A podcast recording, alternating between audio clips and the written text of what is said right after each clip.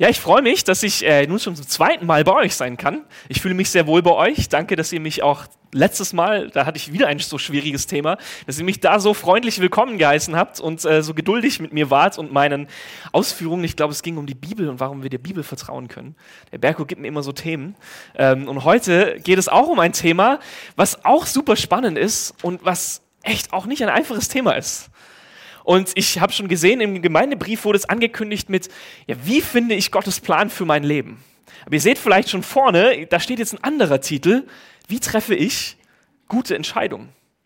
Und mit ein Ziel von meiner Predigt wird sein, das beides zu verbinden. Wie hängt das zusammen? Wie treffe ich gute Entscheidungen? Und wie finde ich Gottes Plan für mein Leben? Wie geht es euch mit dem Thema Entscheidungen? Okay, ich möchte einmal eine Hand sehen von allen Leuten, die schnell Entscheidungen treffen können. Wow, okay. Alle anderen, vielleicht denkt ihr, oh, ich weiß es ja noch gar nicht, ob ich schnell Entscheidungen treffen kann. Genau das ist mein Punkt. Wir, und, und ich glaube, die meisten von uns schätze ich zumindest mal, gehören nicht zu den so impulsiven, das ist vielleicht eher eine Minderheit. Die meisten von uns kennen das Problem, dass Entscheidungen treffen einfach richtig, richtig schwer ist. Aber wir leben in einer Zeit, in der müssen wir mehr Entscheidungen treffen als jemals zuvor. Und was leitet uns dabei? Und was hat Gott mit dem Ganzen zu tun? Wir reden so oft davon, dass Gott einen Plan für unser Leben hat. Können wir den verpassen? Können wir daran vorbeileben? Im Buch der Sprüche geht es um Weisheit. Und was ist Weisheit? Es gibt viele Definitionen davon, aber eine, die, die ich sehr, sehr schön finde und die, ähm, die mir viel bedeutet oder die ich auch ähm, in meinem Leben immer wieder erlebe, ähm, wenn ich merke, okay, das war jetzt weise, das vielleicht nicht so, ist dass Weisheit ist die Fähigkeit, richtige Entscheidungen zu treffen. Weisheit, und das ist ganz einfach, Weisheit ist die Fähigkeit, richtige Entscheidungen zu treffen. Aber auch wenn es eine einfache Definition ist, so leicht ist das Ganze dann doch nicht. Und ich denke, wir alle brauchen das.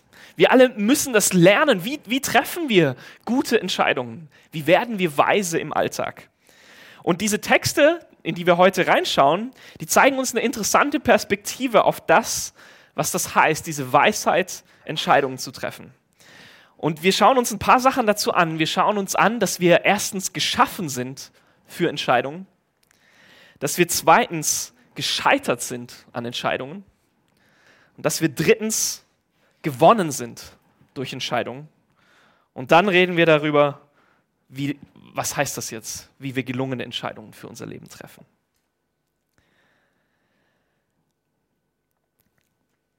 Und ihr habt schon gesehen, ich habe euch zwei Textblöcke mitgebracht. Und das Thema der Weisheit, wie treffe ich richtige Entscheidungen, das zieht sich durch das komplette Buch der Sprüche. Immer und immer wieder gibt es kleine Verse, da geht es um unsere Entscheidungen, wie wir leben und was die für Konsequenzen haben. Aber ich habe mal diese Verse herausgegriffen und wir schauen uns nochmal den ersten Block an. Ich lese nochmal aus Sprüche 11, die Verse 3 bis 6.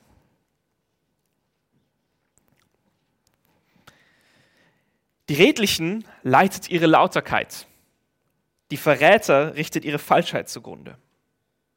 Reichtum hilft nicht am Tag des Zorns, Gerechtigkeit aber rettet vor dem Tod.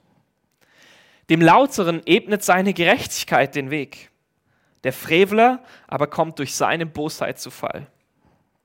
Die Redlichen rettet ihre Gerechtigkeit, die Verräter schlägt ihre eigene Gier in Fesseln.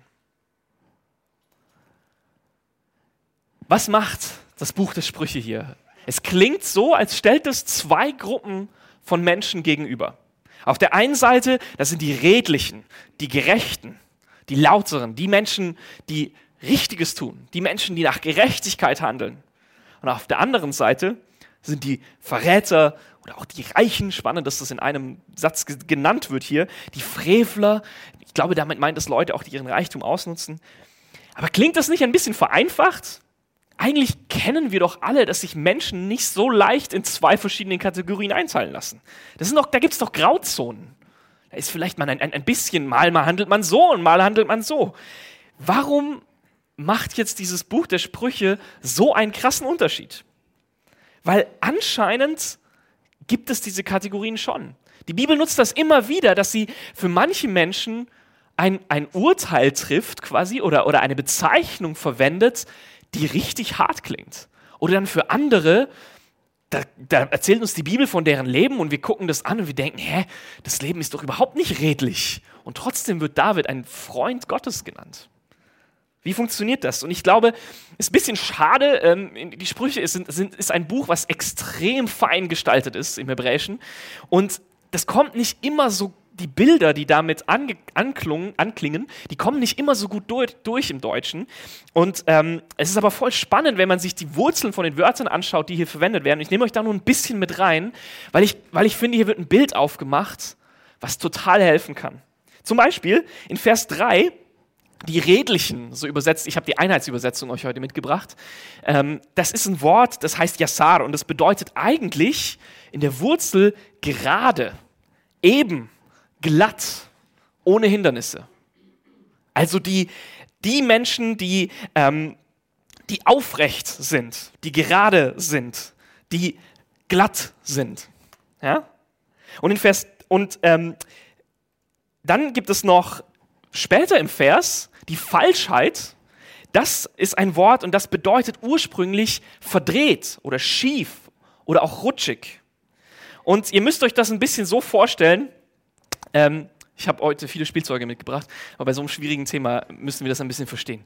Es gibt, stellt euch vor, eine Ebene und auf der ist ein LKW unterwegs, ja? Und die Ebene, die kann gerade sein, ja?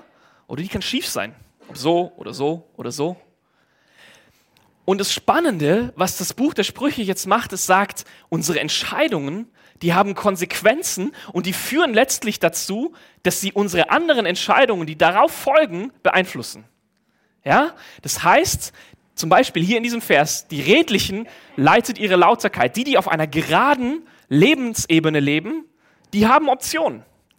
Der LKW, der hat hier auf dieser Ebene viele, viele Optionen, die er fahren kann. Er kann vorwärts fahren, er kann rückwärts fahren, er kann nach vorne fahren, zurückfahren. Die Ebene ist eben. Es gibt keine Hindernisse. Der hat Freiheit, Entscheidungen zu treffen, weil seine Lebensebene gerade ist. Aber die Verräter, die richtet ihre Falschheit zugrunde. Oder es gibt, ich finde es in, in Vers, ähm, im späteren Vers noch ein bisschen besser hier zu sehen. Ich, weil ich finde, in Vers 5 kommt das sogar im Deutschen noch so ein bisschen raus. Weil wenn unsere Ebene schief ist und wenn wir Entscheidungen treffen, die, die unsere, wenn wir Entscheidungen treffen, die gegen Gottes Gerechtigkeit gehen, die gegen seinen perfekten Plan gehen, dann heißt es, was machen wir damit? Wir, wir machen unseren Weg schief. Wir bringen unsere Lebensebene in eine Schieflage. Und auf einmal ist es gar nicht mehr so leicht, richtige Entscheidungen zu treffen. Wenn der LKW jetzt jetzt hoch oder in diese, nach rechts fahren will, muss der Motor erstmal viel, viel härter arbeiten.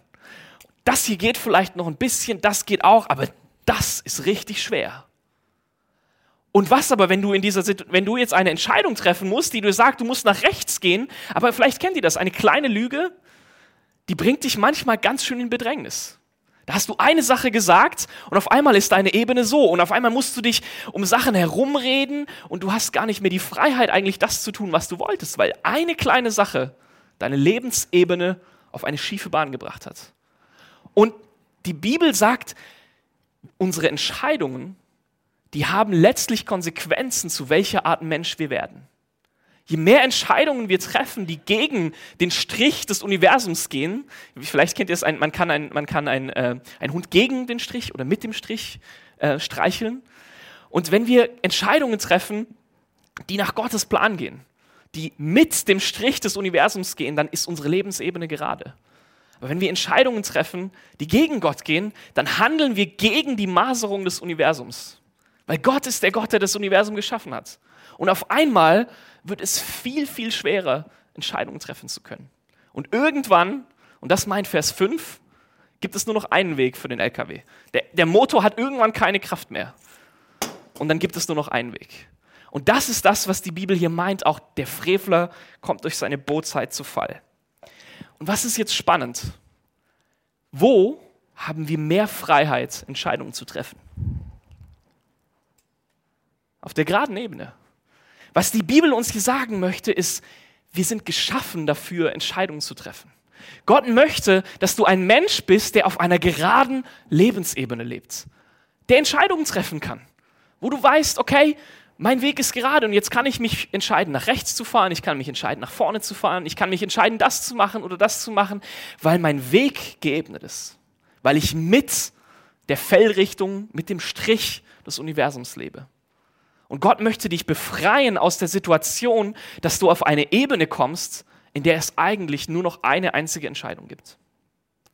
Das meint das Buch der Sprüche, wenn es um Entscheidungen geht. Wir sind geschaffen, Entscheidungen zu treffen. Gott will, dass wir frei sind, Entscheidungen zu treffen. Und, aber das Problem ist, wenn wir Entscheidungen treffen, die gegen das gehen, wie sich Gottes Leben und die Welt und alles gedacht hat, wenn wir gegen den Strich des Universums leben, das ist das, was die Bibel Sünde nennt. Und vielleicht verstehen wir jetzt auch ein bisschen besser, warum Paulus zum Beispiel sagt, dass die Sünde eine Macht hat. Eine Macht. Weil irgendwann unsere Entscheidungen, die wir getroffen haben, unsere Sünde, wenn unsere Lebensbahn gerade ist, dann gibt es eine Kraft, die dagegen führt, dass wir Entscheidungen treffen, die uns immer nur noch in eine Richtung lenken möchte. Gott will dich zu einem Menschen machen, der richtige Entscheidungen trifft. Und wenn wir fragen, was Gottes Plan für unser Leben ist, dann ist das schon mal eine wichtige Erkenntnis. Weil einige richtige Entscheidungen ermöglichen wieder sehr viele neue richtige Entscheidungen. Aber trotzdem fällt es uns doch nicht leicht, Entscheidungen zu treffen. Woran liegt es? Ich glaube, wir sind grundsätzlich als Menschen gescheitert an Entscheidungen. Und das führt dazu, dass es uns immer schwerer fällt, vielleicht richtige Entscheidungen zu treffen, manchmal auch nur überhaupt Entscheidungen zu treffen. Warum? Ich glaube, es gibt ein paar Gründe, die ich, mir, die ich euch mitgebracht habe. Und ich glaube, einer dieser Gründe ist, dass unsere Welt immer komplexer wird. Der australische Pastor Mark Sayers, der sagt das in seinem Buch A Non-Anxious Presence, also eine nicht ängstliche Gegenwart. Und er sagt, We have moved from a complicated world to a complex world. Complicated environments require, require efficiency. Complex environments require adapt adaptability. Ja? Also wir sind von einer komplizierten Welt zu einer komplexen Welt gelangt. Komplizierte Umgebungen erfordern Effizienz, aber komplexe Umgebungen erfordern Anpassungsfähigkeit. Was meint er damit? Vielleicht kennt ihr das auf eurer Arbeit. Dann kommt auf einmal die IT mit dazu und es wird immer ein bisschen schwieriger, so, es wird alles irgendwie so ein bisschen komplizierter, die Arbeitsprozesse, und ihr müsst euch in was Neues einarbeiten. Aber, aber eigentlich geht es nur darum, wir wollen, dass Dinge einfacher werden und wir wollen, dass Dinge besser funktionieren, dass es effizienter wird. Aber das Problem ist, das funktioniert nur in einem komplizierten System. Wenn wir noch verstehen können, wenn es noch eine Möglichkeit gibt, da durchzublicken und zu verstehen, okay, was passiert hier, in welche Richtung geht es und, und, und ich muss mich nur gut damit auseinandersetzen, dann kann ich es verstehen und dann funktioniert es.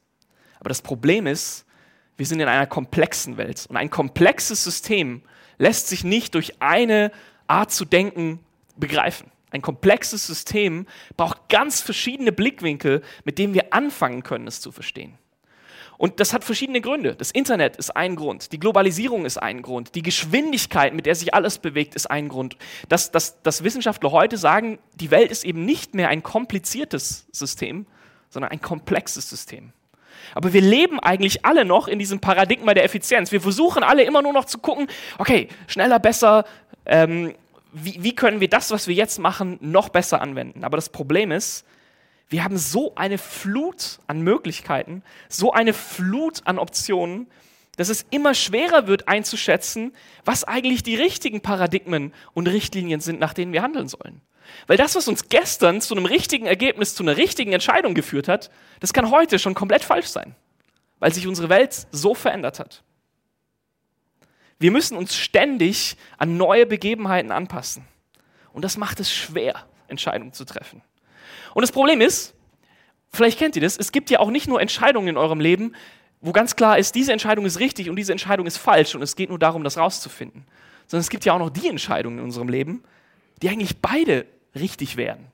Die beide keine Sünde sind.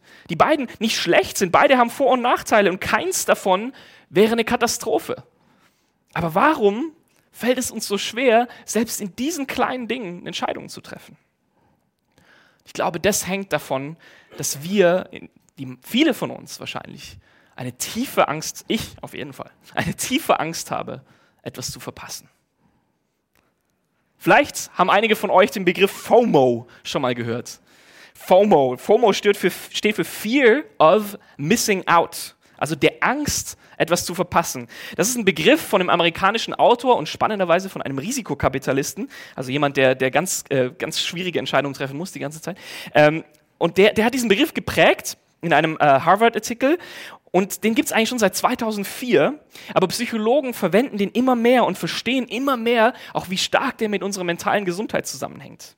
Vielleicht, vielleicht kennst du das, ich kenne das zumindest sehr gut. Du stehst zum Beispiel vor der Entscheidung, gehe ich heute Abend noch mit meinen Freunden weg oder mache ich noch was für die Uni?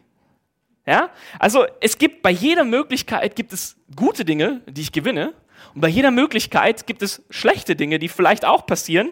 Keine Ahnung, wenn ich mich entscheide, noch mit, ähm, mit meinen Freunden wegzugehen, vielleicht verpasse ich eine gute Note in meiner Klausur, vielleicht verpasse ich damit einen guten Abschluss, der mir Möglichkeiten liefert, was weiß ich, später in meinem Leben. Aber okay, wenn ich jetzt heute Abend mich entscheide, an meinem Schreibtisch zu sitzen und zu lernen, hey, wer weiß, wen ich heute Abend treffen kann? Hey, wie weiß, wie, wie cool dieser Abend wird? Was kann ich da verpassen? Ich kenne das sehr gut und, und das kann so weit führen, und das kenne ich aus meinem Leben, dass jede noch so kleine Entscheidung zu einer richtigen Qual werden kann. Weil wir merken, oh, bei, bei jeder Entscheidung, die wir treffen, es gibt so viele Dinge, die wir verpassen. Vielleicht kennt ihr das auch. Und das Problem ist, FOMO hat noch einen Bruder und der ist vielleicht sogar noch schlimmer und das ist FOBO. Das stammt auch äh, von äh, James McGuinness, Patrick James McGuinness und das bedeutet die Fear of Better Options. Also die Angst vor besseren Optionen. Das ist ganz ähnlich wie die Angst, etwas zu verpassen, aber es beschreibt noch mehr so eine Variante davon, weil wir müssen uns nicht nur zwischen zwei Optionen entscheiden, sondern vielleicht gibt es Optionen da draußen, die wir noch gar nicht bedacht haben. Vielleicht gibt es Möglichkeiten, die wir, für die wir uns entscheiden könnten, die wir noch gar nicht kennen. Oh, was, wenn ich mich jetzt für das entscheide? Vielleicht gibt es da noch was ganz anderes.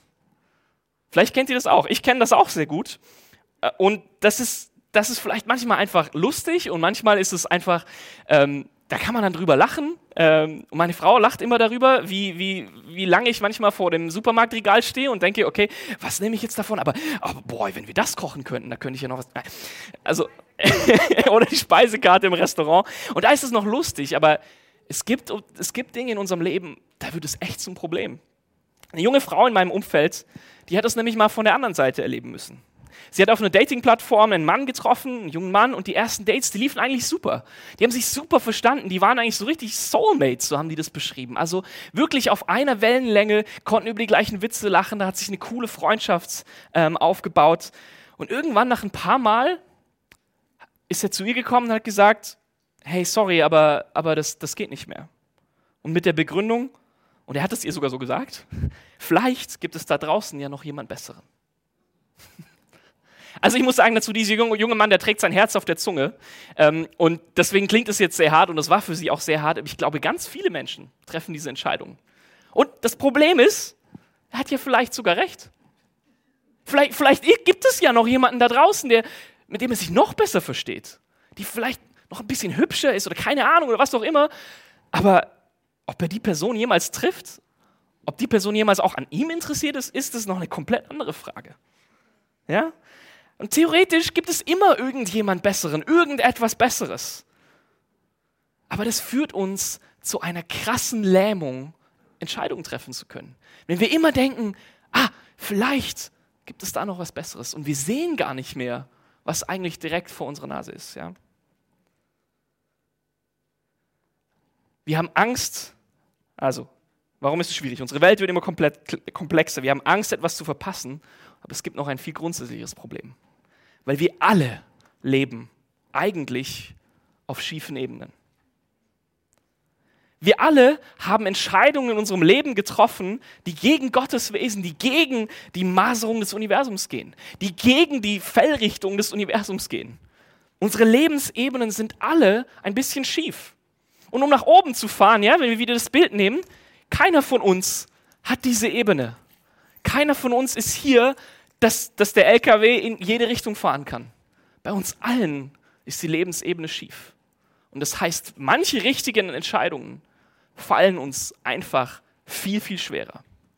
Das ist das, was die Bibel Sünde nimmt. Und davon sind auch wir nicht befreit. Vielleicht ist es in deinem Leben so, du hast viele gute Entscheidungen getroffen und du hast es auch erlebt. Hey, mein Leben lief eigentlich vielleicht sogar ganz gut. Und ich konnte, und es, und ich, es fiel mir leicht, manche Dinge zu tun. Es, es fiel mir leicht, vielleicht, es fällt mir leicht, mit meinen Emotionen umzugehen, weil ich in einem Umfeld aufgewachsen bin, was mir geholfen hat, meine Emotionen zu regulieren. Ja?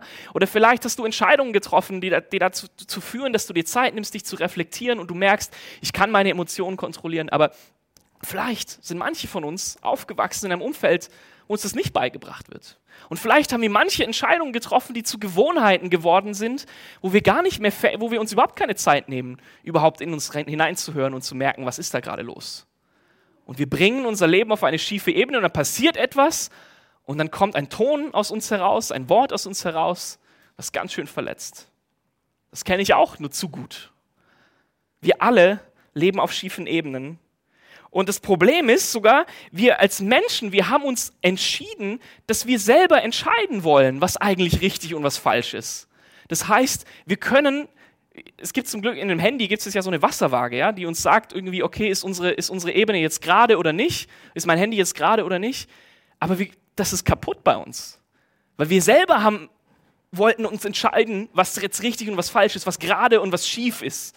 Das heißt, wir haben diesen Eichpunkt verloren. Wie kommen wir dann überhaupt wieder dahin, dass wir Entscheidungen treffen können? Und zum Glück ist das nicht alles, was das Buch der Sprüche über Entscheidungen zu, zu sagen hat. Wir sind geschaffen, eigentlich, um in Freiheit gute Entscheidungen zu treffen, aber wir scheitern so oft an Entscheidungen. Und jetzt schauen wir in den zweiten Teil der Verse, die ich euch für heute mitgebracht habe. Im Kapitel 16, die Verse 1 bis 4 und Vers 9. Der Mensch entwirft die Pläne im Herzen, doch vom Herrn kommt die Antwort auf der Zunge. Jeder meint, sein Verhalten sei fehlerlos, doch der Herr prüft die Geister. Befiehl dem Herrn dein Tun an, so werden deine Pläne gelingen. Alles hat der Herr für seinen Zweck erschaffen.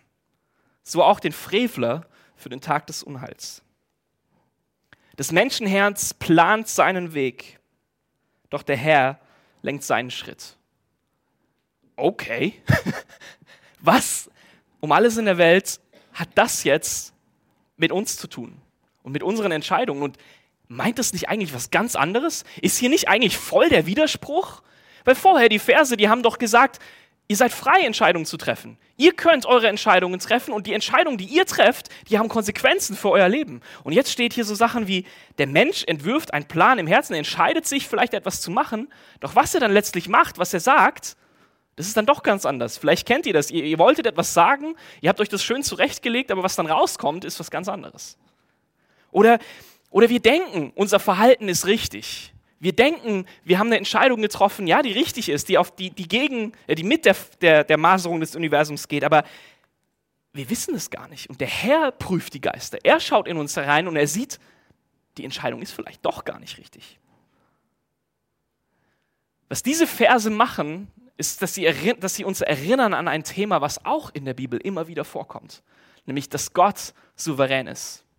Dass Gott die Kontrolle hat dass Gott einen guten Plan hat und dass sein Plan zum Ziel kommen wird. Dass es nichts und niemanden gibt, der Gott daran hindern kann, seine Pläne zu erreichen. Und oft klingt das für uns irgendwie auch ganz gut, aber hier diese Verse, das klingt doch irgendwie auch ganz schön düster. Und wie passt es jetzt zusammen? Wenn letztlich doch alles Gottes gutem Plan dient, wenn er doch irgendwie zu seinem Ziel kommt, Warum ist es dann überhaupt noch wichtig, was wir machen? Weil Gott würde es ja eh erreichen. Ja? Und hier haben wir ein Problem. Unsere menschlichen Kategorien, die kriegen das nicht zusammen. Aber die Bibel, die macht uns immer wieder deutlich, dass beides 100% gilt. Also nicht, okay, wir treffen äh, 60% vom, vom Outcome, von, von dem Resultat sind unsere Entscheidungen, 40% ist, ja, Gott nimmt das Ganze und biegt das noch so ein bisschen gerade, dass es wieder passt. Ja? Sondern, sondern die Bibel macht ganz deutlich, nein, Du bist vollkommen verantwortlich für die Entscheidungen, die du in deinem Leben triffst. Aber die Bibel macht auch immer wieder deutlich, Gott ist vollkommen verantwortlich dafür, wo es hingeht mit der Welt. Wir sind 100% frei, Entscheidungen zu treffen Und dennoch ist Gottes Plan zu 100% gesetzt. Und das, passen, das passt in unserem Kopf, in unseren Denkkategorien passt es nicht zusammen. Aber wenn wir uns versuchen, daran zu gewöhnen, an diese Denkrichtung, dann erklärt es auch manche Verse. Zum Beispiel Vers 3. Befiehl dem Herrn dein Tun an, so werden deine Pläne gelingen. Normalerweise, und das ist auch spannend, wenn man in, in die Zeit schaut und in, in die Religion und in, und, und in die Strömung dieser Zeit, das war ja eine Zeit voller Kulte und Opferkulte, wo ganz verschiedene Religionen versucht haben, die Götter zu beeinflussen mit ihrem Tun. Und das eigentlich war die Weisheit in dieser Zeit komplett andersrum. Befiehl deinem Gott deine Pläne an und dann wird dein Tun gelingen. Ja, also vielleicht ein Kriegsherr hat einen Plan, eine Stadt zu erobern. Was macht er? Er opfert seinem Gott und er sagt, hey, Gott segne diesen Plan, dass, dass, dass ich diese Stadt einnehmen kann. Und sie erwarten dann, dass das Tun dessen auch gelingt. Und die Bibel hier, die dreht das auf den Kopf. Die sagt, befiehl dem Herrn dein Tun an. Dann werden deine Pläne gelingen. Was meint er damit? Er sagt, wenn wenn wir Handlungen, wenn wir Entscheidungen treffen, die mit Gott gehen, die entsprechend seines Wesens sind, die mit der Maserung des Universums gehen, dann werden wir zu Menschen, die automatisch Pläne machen, die in die richtige Richtung gehen. Wir sind wieder bei der Ebene. Wenn wir Entscheidungen treffen, die mit der Maserung des Universums gehen, dann macht es unsere Lebensebene gerade. Und wir haben auf einmal die Option, Pläne zu machen, Optionen, uns zu entscheiden. Das ist das, was die Bibel damit meint. Weil das Problem ist, wir, wir, gehen so oft an Gott heran, dass wir sagen, Gott, ich will, dass, dass dieses mein Vorhaben gelingt. Und, und ich denke, okay, ich, ich, ich bete jetzt vielleicht ganz, ganz arg oder ich versuche jetzt ganz viel dafür zu machen, dass, dass das, was ich vorhabe, dass das klappt. Und wir behandeln Gott wie so einen Assistenten. Ja, du bist dafür da, dass das, was ich mache, dass das klappt. Und Tim Keller, der erzählt da immer wieder eine Geschichte, ähm, auch mal über diese Verse gepredigt. Und das war eine, eine Erfahrung, eine Geschichte, die ihn in seinem Leben sehr geprägt hat. Und das hat er gehört bei einer Jugendkonferenz als, als junger Mensch. Und da hat eine, ähm, die, die Lehrerin oder die Professorin hat ihm gesagt, stell dir mal vor, wenn die Entfernung zwischen der Erde und dem Mond, das wäre jetzt die, also gleichgesetzt mit der Dicke äh, von einem Papier eine Papierdicke. Dann die Entfernung von der, von der Sonne zum nächsten Stern, dieser Stapel, der wäre irgendwie, keine Ahnung, 20, 30, 40 Meter hoch. Also es, sie, hat ihn, sie hat den Leuten gezeigt, dieser Gott, über den wir nachdenken, den laden wir nicht in unser Leben ein als unseren Assistenten. Das ist der Gott, der die Sterne an das Himmelszelt gesetzt hat. Das ist der Gott, der das Universum im Innersten zusammenhält. Zu dem kommen wir nicht einfach und sagen, ja, okay, schau jetzt, dass meine Pläne gelingen, schau jetzt, dass, dass mein Tun, dass das klappt. Aber Gott möchte, dass wir handeln in einem tiefen Vertrauen auf ihn. Und dass wir unsere Entscheidungen treffen gemäß seines Plans, dass unser Tun sich nach seinem Plan richtet, dann werden wir zu Menschen, die wiederum fähig sind, Pläne zu machen, die gelingen. So ähnlich sagt es David in dem Trauvers von Berko und Eileen, Aline, ähm, über den ich predigen durfte bei ihrer Hochzeit. Und ähm, da sagt er, habe deine Lust am Herrn, so wird er dir geben, was dein Herz begehrt. Habe deine Lust am Herrn, so wird er dir geben, was dein Herz begehrt. Wenn wir uns an Gott freuen, dann ändern sich einerseits unsere Wünsche. Andererseits sind wir auch nicht mehr so gefährdet, mit unseren Wünschen unsere Götzen zu füttern. Manchmal schaden uns unsere Pläne und Wünsche nämlich auch. Wenn ein Kind noch zu jung ist für ein Taschenmesser, dann ist es kein Geschenk, wenn du ihm eins gibst, dann ist es nicht etwas Gutes. Aber wenn dein Kind alt genug ist, dann wird dieses gefährliche Ding, was ihm davor noch geschadet hat, auf einmal zu einem Riesengeschenk mit neuen Möglichkeiten der Erkundung und der kann sich richtig daran freuen. Ja, also das heißt, es ist nicht mehr so gefährlich dann, wenn wir uns an Gott freuen, dann ist es nicht mehr so gefährlich, wenn er uns Dinge gibt, die wir uns wünschen, weil unser letztes Wünschen, unsere letzte Freude in ihm gegründet ist. Und jetzt schauen wir nochmal zurück in diesen schwierigen Vers.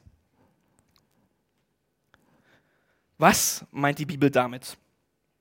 Das könnte man jetzt so verstehen, dass Gott den Frevler zum Bösen erschaffen hat. Also dass Gott verantwortlich ist für das Böse, was der Mensch tut. Aber wir haben vorher gelernt, und die Sprüche haben vorher ganz, ganz klar gemacht, dass die Frevler selbst verantwortlich sind für ihre Entscheidungen. Dass sie diese Entscheidungen zum Bösen vollkommen zu verantworten haben. Und Gott muss sich eben nicht neu auf uns Menschen einstellen, von wegen so und seinen Plan dann ändern, von wegen, oh, damit habe ich jetzt nicht gerechnet. Oh, jetzt muss ich aber gucken, wie ich das noch gerade biege.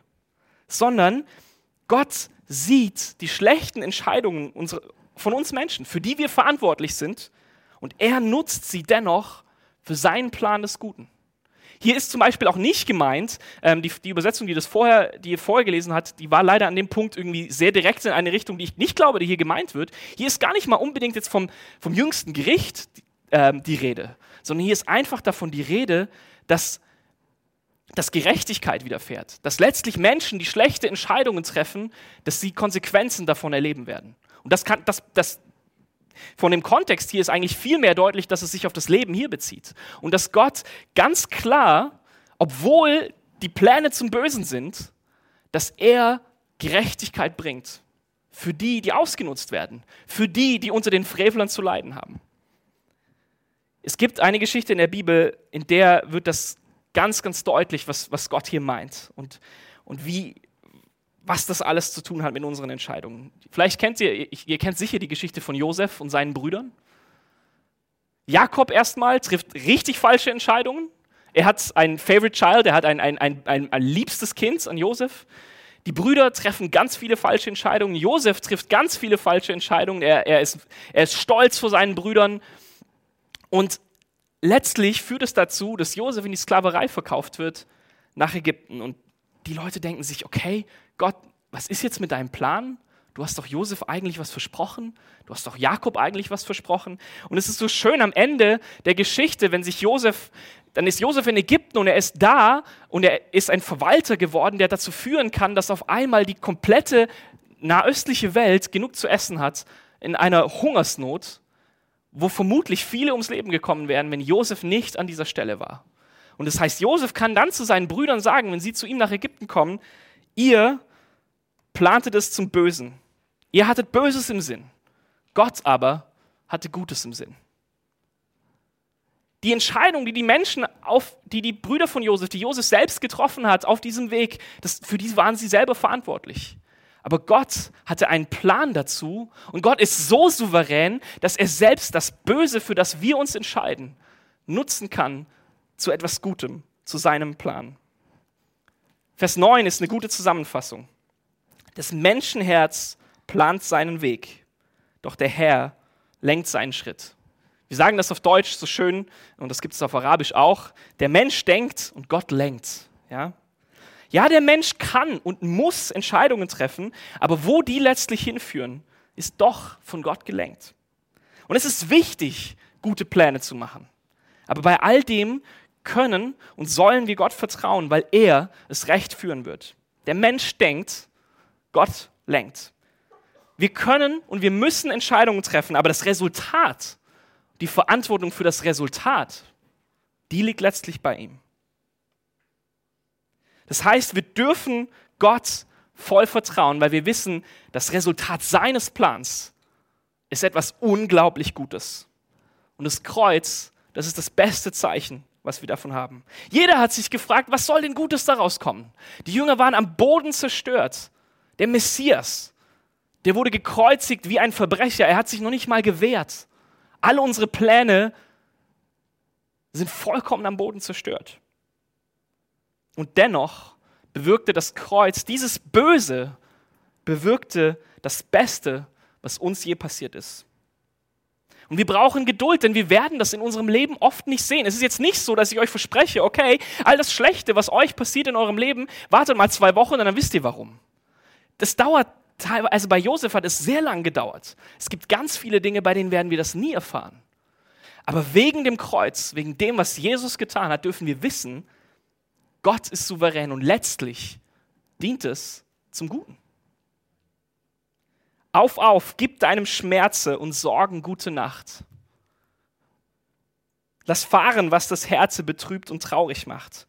Bist du doch nicht Regente, der alles führen soll. Gott sitzt im Regimente und führet alles wohl. Ihn, ihn lasst tun und walten. Er ist ein weiser Fürst und wird sich so verhalten, dass du dich wundern wirst, wenn er, wie ihm gebühret, mit wunderbarem Rat das Werk hinausgeführet, das dich bekümmert hat, schreibt Paul Gerhard so schön. Aber was heißt das jetzt? Wie finden wir jetzt Gottes Plan für unser Leben? Wie treffen wir jetzt gute Entscheidungen? Das erste ist, vertrau dein Leben ganz Jesus an. Weil dann müssen wir keine Angst mehr haben, Entscheidungen zu treffen. Wir dürfen mutig vorangehen und wir brauchen auch keine Angst haben, etwas zu verpassen, weil wir wissen, das Beste, das kommt noch. Gott hat einen Plan mit uns vor, mit uns als ganze Welt, der hinführt in eine unglaubliche Schönheit, in unglaubliche Verbundenheit, in, in Freiheit und in Liebe, die größer ist, als wir es uns je vorstellen können.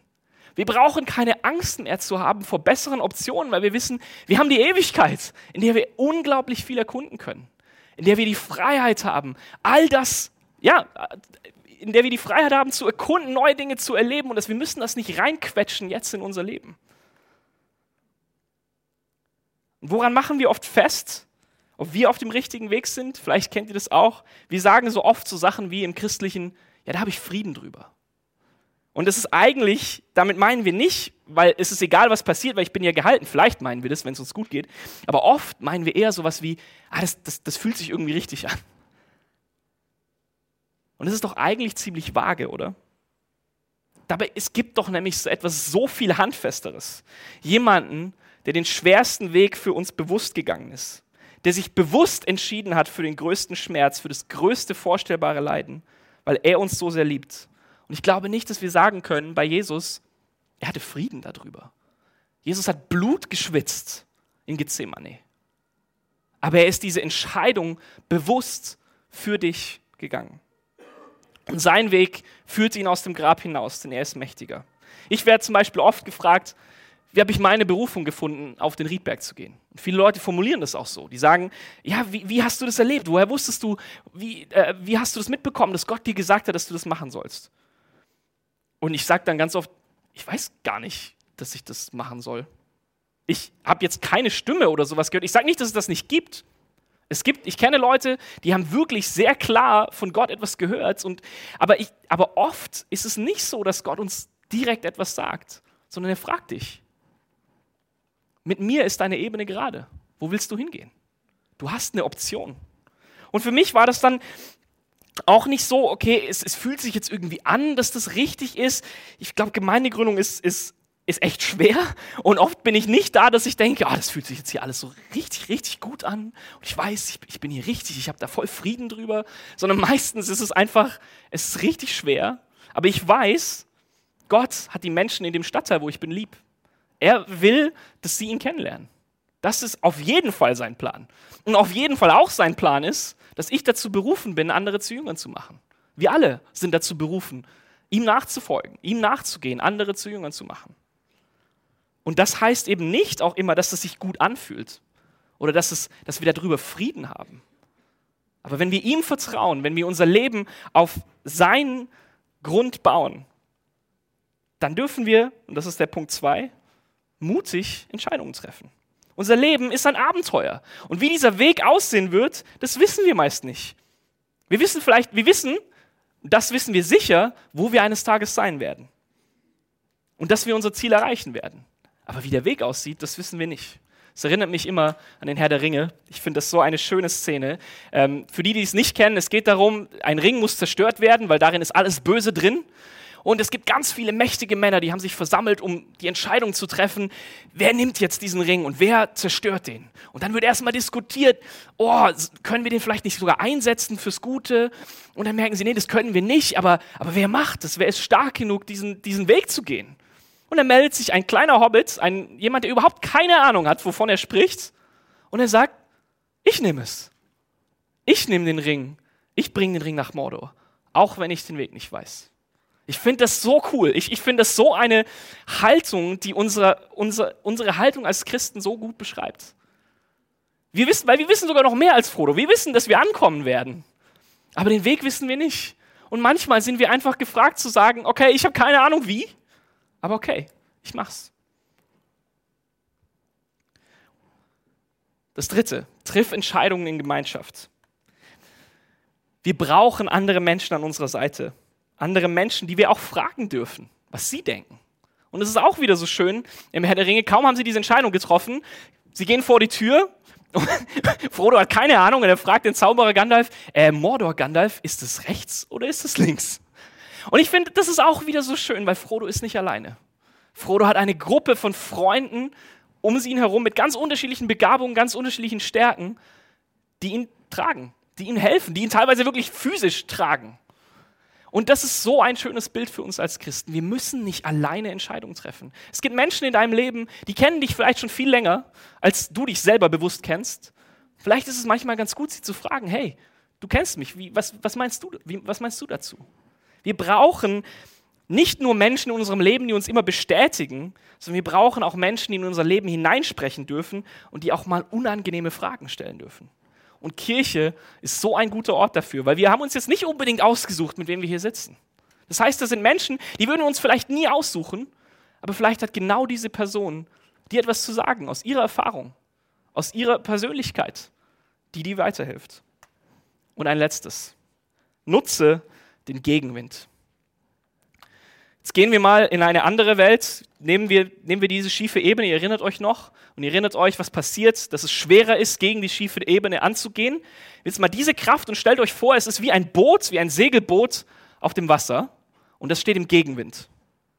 Ich durfte, ähm, wir waren jetzt im Urlaub bei äh, meiner Frau, ihre Eltern haben so ein kleines, äh, sind im Seglerverein am, am Ratzeburger See und haben so eine kleine Jolle und ich durfte jetzt in den letzten Wochen immer ein bisschen segeln lernen und deswegen, ich habe immer schon gesagt, meine arme Gemeinde, die werden jetzt nur noch Segelmetaphern hören, aber es gibt, da, es gibt da so viel Gutes. Also, wenn ein Boot im Gegenwind steht, der Wind drückt den eigentlich weg. Eigentlich kann ein Boot normalerweise nicht gegen den Wind segeln. Und das heißt, normalerweise, wenn wir auf uns allein gestellt wird, gibt es Krisen in unserem Leben, Dinge, die auf uns zukommen, weil wir Entscheidungen getroffen haben, weil die Welt einfach kaputt ist, die ein richtiger Gegenwind sind, die uns echt überfordern, die unseren Entscheidungen, auch unseren richtigen Entscheidungen komplett entgegenstehen. Und eigentlich müsste so ein Segelboot, wenn der Wind von vorne kommt, müsste es eigentlich weggedrückt werden. Aber warum passiert es nicht? Weil es gibt manche Physiker unter euch, die könnten das jetzt viel besser erklären als ich, aber ich finde das so cool und ich fand das so ein cooles Bild. Ein, ein Segelboot, auch wenn es eine Jolle ist, die jetzt kein Kiel hat oder so, jedes Segelboot, was gegen den Wind segeln kann, hat ein Schwert. Hat etwas, was unten aus dem Boot rauskommt und was ins Wasser ragt. Und das bietet einen Gegenwiderstand. Das heißt, wenn der Wind jetzt von vorne kommt und das Boot es funktioniert dann, das Segel funktioniert wie so ein Flugzeugflügel, es wird nach vorne gezogen und der Wind drückt, kann das Boot jetzt nicht mehr wegdrücken, weil hier unten etwas im, im Wasser steht. Ja, und es ist immer viel schwieriger, wenn das Wasser hier ist, das Boot gegen das Wasser zu drücken, als diesen Weg zu gehen. Das heißt, diese Kräfte verbinden sich, ja, hört mir nur kurz zu, ich komme gleich, ich sage euch gleich, was das bringt. Diese Kräfte verbinden sich, das Boot wird nach vorne gezogen und es kann gegen den Wind segeln. Es ist nicht komplett gegen den Wind, aber wenn dein Ziel, keine Ahnung, mein Ziel ist jetzt hier hinten die Kamera, dann kann ich mit einem modernen Segelboot, mit einem Schwert gegen den Wind segeln. Und ich kann sogar schneller gegen den Wind segeln, als der Wind gegen mich pustet. Da müsst ihr den Physiker fragen, warum das so ist. Ich habe keine Ahnung. Aber das ist, das ist finde ich, so ein krasses Bild, weil wir brauchen etwas, was uns Halt gibt in unserem Gegenwind unser Vertrauen auf Jesus, der Heilige Geist, ist wie, wie das Schwert von dem Segelboot unseres Lebens. Wenn wir gegründet sind in ihm, wenn wir wissen, okay, er lebt in uns, wenn wir, wenn wir nicht nur auf dem Wasser leben, sondern wenn wir, wenn wir tief verbunden sind mit Gott, dann gibt es etwas, eine Kraft, die dagegen drückt. Und auf einmal können wir sagen, never waste a good crisis. Weil wir wissen, diese Dinge, die auf uns zukommen, Mögen sie noch so schwer sein, möge, der Wind noch so stark gegen uns pusten. Weil wir dieses Schwert im Wasser stehen haben, führt das letztlich nur dazu, dass wir sogar schneller an unser Ziel kommen. Vielleicht habt ihr das schon erlebt in eurem Leben. Vielleicht gab es Krisen, an denen seid ihr gewachsen. Vielleicht gab es Dinge, auf die habt ihr geschaut und ihr dachtet, wie kann daraus jemals was Gutes kommen? Und ihr hattet Gegenwind und ihr habt erlebt, okay, ihr guckt auf diese Zeit zurück und ihr sagt, wow, Gott hat mich ganz schön in die richtige Richtung ge gebracht. Ich fand das ein cooles Bild, mir hilft das total. Und was, wo ist jetzt Gottes Plan in deinem Leben? Ich möchte dir sagen, du stehst mittendrin. Gott lenkt diese Welt und er braucht dich nicht, um sein Ziel zu erreichen, aber er möchte dich dabei haben. Er möchte dich zu einem Menschen machen, der gute Entscheidungen trifft. Er möchte dich zu einem Menschen machen, der mutig vorangeht. Und vielleicht bist du hier und du kennst diesen Jesus noch gar nicht. Dann möchte ich dich einladen, geh diesen Schritt des Vertrauens. Er hat alles dafür gegeben, um mit dir Gemeinschaft zu haben. Er hat die Kontrolle und er wird diese Welt an sein Ziel bringen, aber er möchte, dass du dabei bist. Er hatte alles beim Vater, aber das, was er nicht hatte, das warst du. Und er war bereit, all das aufzugeben, um dich ins Boot zu holen. Und ich sage jetzt nicht, wenn du diesen Schritt gehst, ihm zu vertrauen, dass dein Leben dann immer leichter wird. Auf einmal werden manche Entscheidungen, die du treffen musst, schwerer.